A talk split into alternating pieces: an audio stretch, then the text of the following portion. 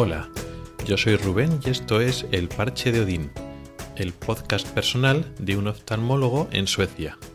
Este es el capítulo 1, pero no es el primer capítulo. Grabé el capítulo 0 en España, que era el de presentación, y este es el capítulo 1 porque ya estoy en Suecia. Llevo una semana desde el domingo pasado, llegué el día 1 de noviembre Ahora que estoy grabando el podcast es el 8 de noviembre, con lo cual he estado toda esta semana como primer contacto aquí en Suecia. Ya había estado en Suecia previamente, estuve digamos de, viaje, de trabajo. Hace ya muchos meses conociendo el hospital, pues de entrevistas de trabajo, eh, visitando la ciudad, etc. Pero ahora es cuando he llegado y ya no como turista o como viajero, sino ya para asentarme. ¿Cómo ha sido el viaje a Suecia? Pues diferente del, primero que hice. El primero que hice, pues lógicamente en avión. Cogí el avión de Barcelona hasta Gotemburgo, que es la ciudad donde vivo ahora, o Göteborg. Y en esta ocasión no he venido en avión, sino que he venido en coche. ¿Por qué? Pues para traerme el coche dejarme el coche en España o venderlo en España y comprarme uno en Suecia no me parecía la mejor opción en este momento, sino pues continuar con mi, con mi coche. Claro, eso significa que hay que traerlo. Y la forma menos complicada era conducir directamente. Y eso es lo que hice, que ha sido un trayecto interesante, cansado, porque son muchas horas, muchos kilómetros, pero interesante. Eh, tuve que atravesar toda, toda Francia, toda Alemania, luego coger un ferry hasta cruzando el parte del mar Báltico y llegar a, la parte sur de Suecia hasta Malmö y de ahí ya pues conducir hasta, hasta Göteborg. El viaje bien y luego ha sido esta semana de primer contacto básicamente eh, burocracia y trámites que había que hacer que por desgracia no hemos hecho todos los que queríamos hacer han quedado bastantes en el tintero lo primero que uno tiene que hacer cuando llega a Suecia, o de las primeras cosas o más importantes, es solicitar el número personal, lo que aquí se llama person number. Ese número personal implica como una especie de identificación que sirve para muchísimas cosas, no solo a nivel de pedir esa especie de, de, DNI, que no se llama así, pero es un DNI, una tarjeta de identificación, y no solo para que te registren pues las agencias gubernamentales, sino que es, digamos, la puerta de entrada para muchísimas cosas. Es lo que hicimos el lunes. Si llegamos el, domingo, pues el lunes ya lo solicitamos, pero no nos ha llegado. Tarda unos días y el resto de la semana hemos estado sin número personal.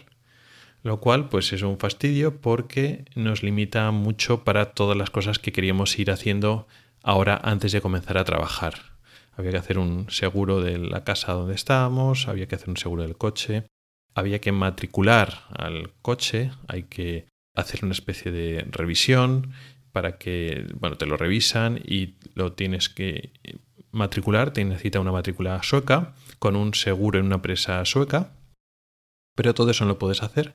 No puedes solicitar la revisión hasta que no tienes ese famoso número personal.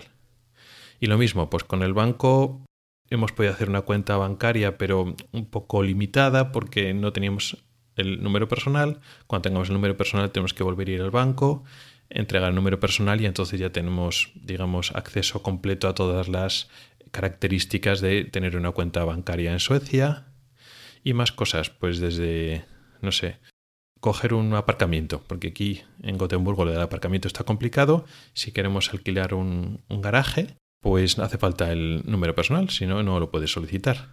O sea que estamos un poco atascados en ese sentido. Queríamos haber hecho los muchos trámites que hay que hacer estos primeros días y ya quedarse libres para cuando empecemos a trabajar la semana que viene, pero no va a poder ser. Hemos llegado hasta donde hemos llegado y pues nada, cuando tengamos el número personal, tenemos que volver otra vez a la agencia esa de, de registro para recoger la tarjeta de identificación, tenemos que ir al banco y luego otra vez.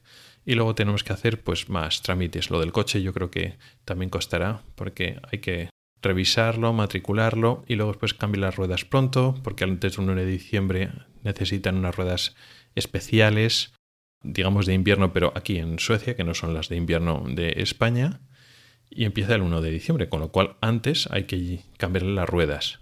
O sea que van a ser varias visitas, lo cual es un rollo, es problema porque, claro, ya hemos, habremos empezado a, trabajar. Entonces, bueno, ya, ya veremos cómo, cómo lo haremos. Y decía que, bueno, entre otras cosas, aquí el aparcamiento está un poco difícil. Eso no es nada especial. Cualquier ciudad grande, pues en España, Madrid, Barcelona, suele tener problemas de, aparcamiento, depende de dónde vivas, pero es bastante habitual, bueno, pues que si te vas a un barrio más o menos central o no tan central y a ver qué haces con, con el coche. Pues no hay aparcamiento, o está en azul, o la zona normal pues está hasta arriba de coches, y a ver dónde te metes el coche. Muchas veces incluso las, los garajes o aparcamientos públicos y privados también están hasta arriba y la cosa es complicada. Así que en Gotemburgo no es que esté la cosa mucho, mucho peor, pero bueno, está el problema como, como está. Claro, yo que vengo ahora de una ciudad pequeña, sí que noto más cambio.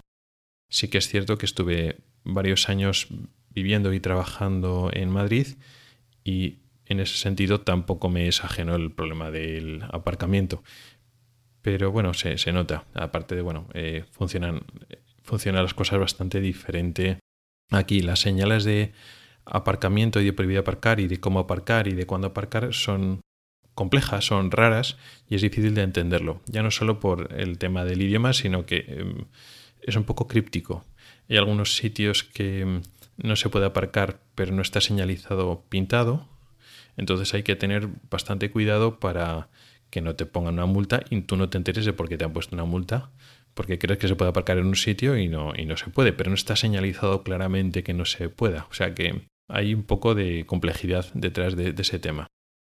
Así que lo que quiero es cuanto antes encontrar un, garaje, poder solicitarlo y, así por lo menos la, zona cerca de, casa tener el coche ya resguardado y sería un problema menos porque ahora hemos encontrado unas calles donde se puede aparcar cuando hay sitio, pero no lo puedes dejar más de 24 horas, con lo cual lo tienes que estar moviendo, es un poco complicado.